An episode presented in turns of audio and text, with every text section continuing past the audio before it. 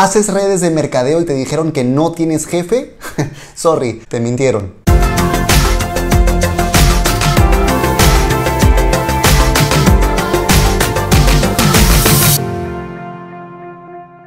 Hola, ¿qué tal mis queridos loquillos y loquillas de Revolución MLM? Los saluda José Miguel Arbulú y es un placer darles la bienvenida a un video más de nuestro canal. Si es la primera vez que estás aquí con nosotros, te invito a que te suscribas aquí abajo dándole clic al botón de la campanita para que recibas notificaciones cada vez que saquemos un video nuevo. Tenemos siempre videos nuevos cada día martes y cada día jueves sobre redes de mercadeo, liderazgo, mindfulness, emprendimiento, prospección por redes sociales, etc. Y si el tema de hoy te interesa, regálanos un like porque entramos en él ahora mismo. ¿Cuántas veces has escuchado decir que en redes de mercadeo no tenemos jefes? Que es un negocio donde no hay horario, oficina, jefes, donde somos libres, donde decidimos qué hacemos, cuándo lo hacemos y cómo lo hacemos. Y es que la gente se emociona con la idea de ser su propio jefe en cuanto a los resultados, pero no en cuanto a las responsabilidades y la disciplina que eso implica. Te voy a decir cómo yo veo esto. El multinivel sí tiene jefes y el jefe eres tú. El detalle es que de ti depende ser un buen jefe o un mal jefe, pero lo que tienes que ser por encima de todo es tu mejor empleado. Desde mi experiencia, tu negocio crece cuando lo tratas como un trabajo. A veces nos quedamos mucho con esta idea de que como no tengo horario, jefe ni oficina, yo decido qué hago, cuándo lo hago, ¿no? Y entonces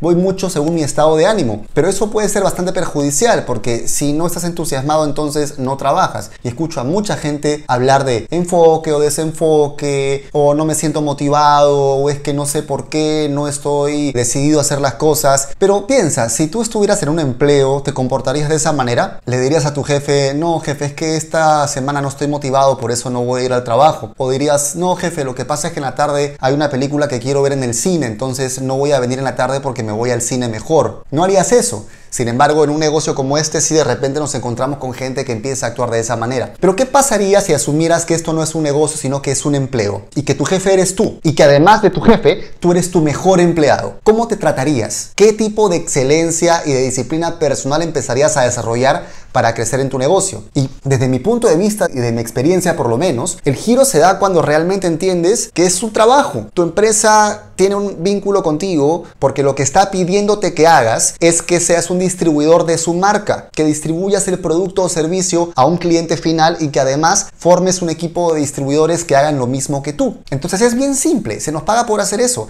se nos paga por mover volumen, se nos paga porque lo que tenemos llegue a alguien que lo quiera usar. Y tus socios, por otro lado, crecen cuando empiezas a tratarlos como clientes de consultoría con los que tienes la obligación de enseñarles cómo producir dinero. Cuando empiezas a tratar a tus socios como clientes que dependen de tu consultoría para enseñarles a ganar dinero, la cosa cambia, porque empiezas a trabajar con estructura, con orden, con profesionalismo, con plazos, con metas. Las redes de mercadeo son un negocio con una valla de entrada muy baja. Cualquier persona puede entrar pagando un precio bastante simbólico, un precio equivalente a comprarte un teléfono celular. Entonces eso hace que gente con diferentes valores entre a este negocio a probar. Y por eso mismo es que es muy fácil destacar más que el resto haciendo un poco más que el resto de manera sostenida. Esto se trata de hacer actividades sencillas una y otra vez, pero también tengo que ser sincero contigo respecto de algo. Lo que se entiende por sencillo hoy no es lo mismo que se entendía por sencillo hace 40 años. Y es que no podemos seguir haciendo redes de mercadeo como si estuviéramos en 1960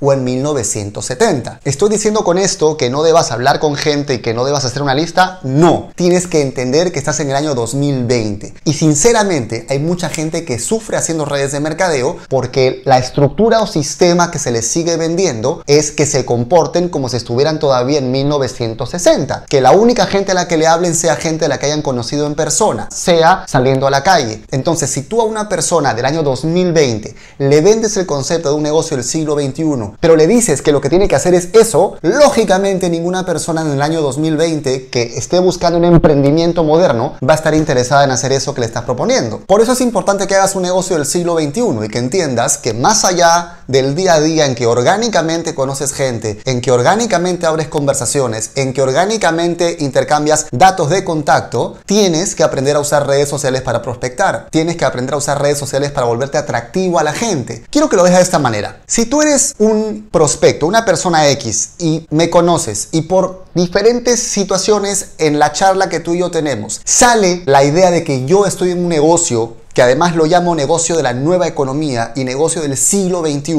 Imagínate qué pasaría si tú me preguntaras, oye, qué interesante, ¿estás en Instagram? Y yo te dijera, no. Tú no me mirarías raro diciendo, oye, pero no me acabas de decir que eres emprendedor de la nueva economía y además del siglo XXI.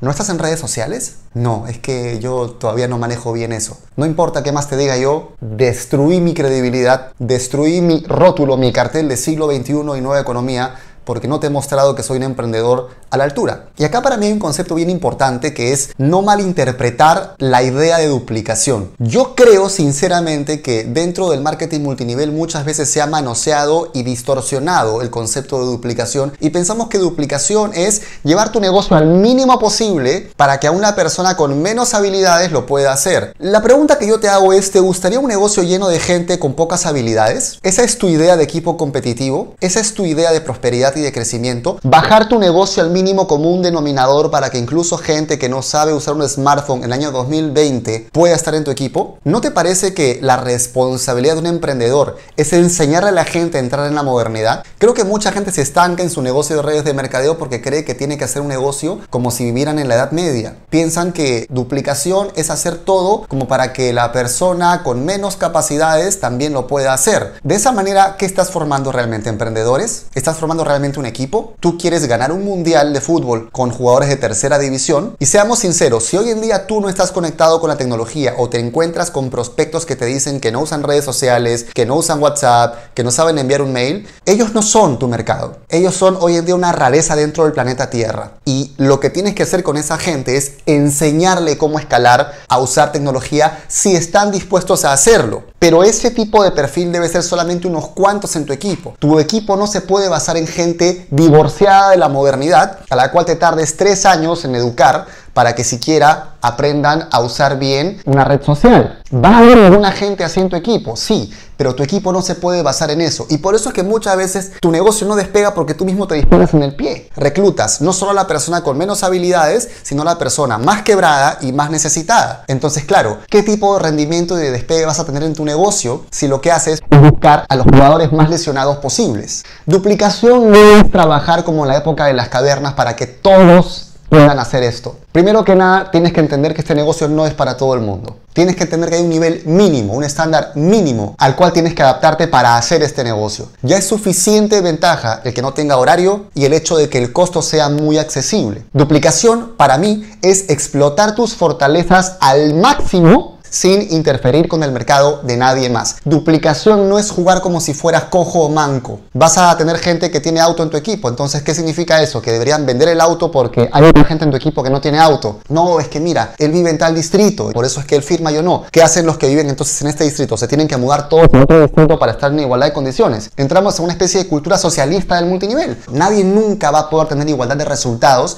porque cada persona es diferente. Lo único que tenemos es una igualdad de sistema donde cada uno lo aprovecha aprovecha de la mejor manera posible. Pero no puedes forzar la igualdad de resultados haciendo que gente con capacidades y habilidades las reduzca al mínimo porque otra gente no lo sabe hacer. Si eres un emprendedor real del siglo XXI, de la nueva economía, tu responsabilidad es buscar cómo crecer todo el tiempo para estar a la altura de lo que se requiere de ti en el año 2020, de lo que se requiere de ti para que realmente formes un equipo internacional. Yo veo gente que hoy en día sigue sufriendo porque dice que no sabe cómo conocer otras personas y claro, obviamente lo que se encuentran es gente que no está interesada, frustración, maltrato, bullying, rechazo, etcétera, porque siguen haciendo un negocio como si estuvieran en la edad media. ¿Quieres realmente formar un equipo de campeonato? Empieza a comportarte como tu jefe tú mismo y al mismo tiempo como tu mejor empleado y no entiendas por duplicación hacer algo que todo el mundo pueda hacer. Entiende por duplicación poner un estándar de emprendimiento acorde, coherente al siglo XXI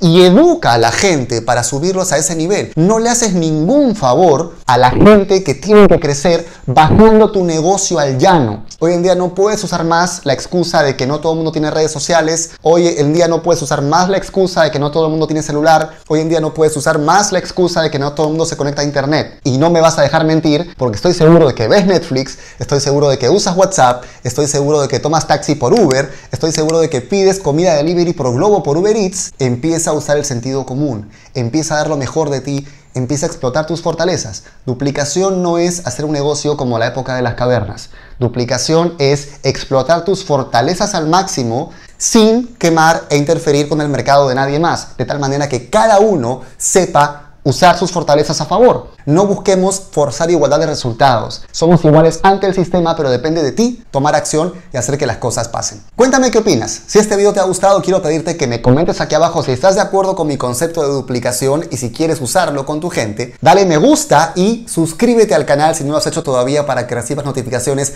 cada vez que saquemos un video nuevo. Y te invito además a que te registres a mi masterclass gratuita. Aquí abajo vas a encontrar el enlace para una masterclass completamente gratuita donde te voy a enseñar justamente cómo conocer gente sin ser invasivo, cómo intercambiar datos de contacto y cómo saber si esa gente tiene el perfil adecuado para tu negocio. Hasta la próxima.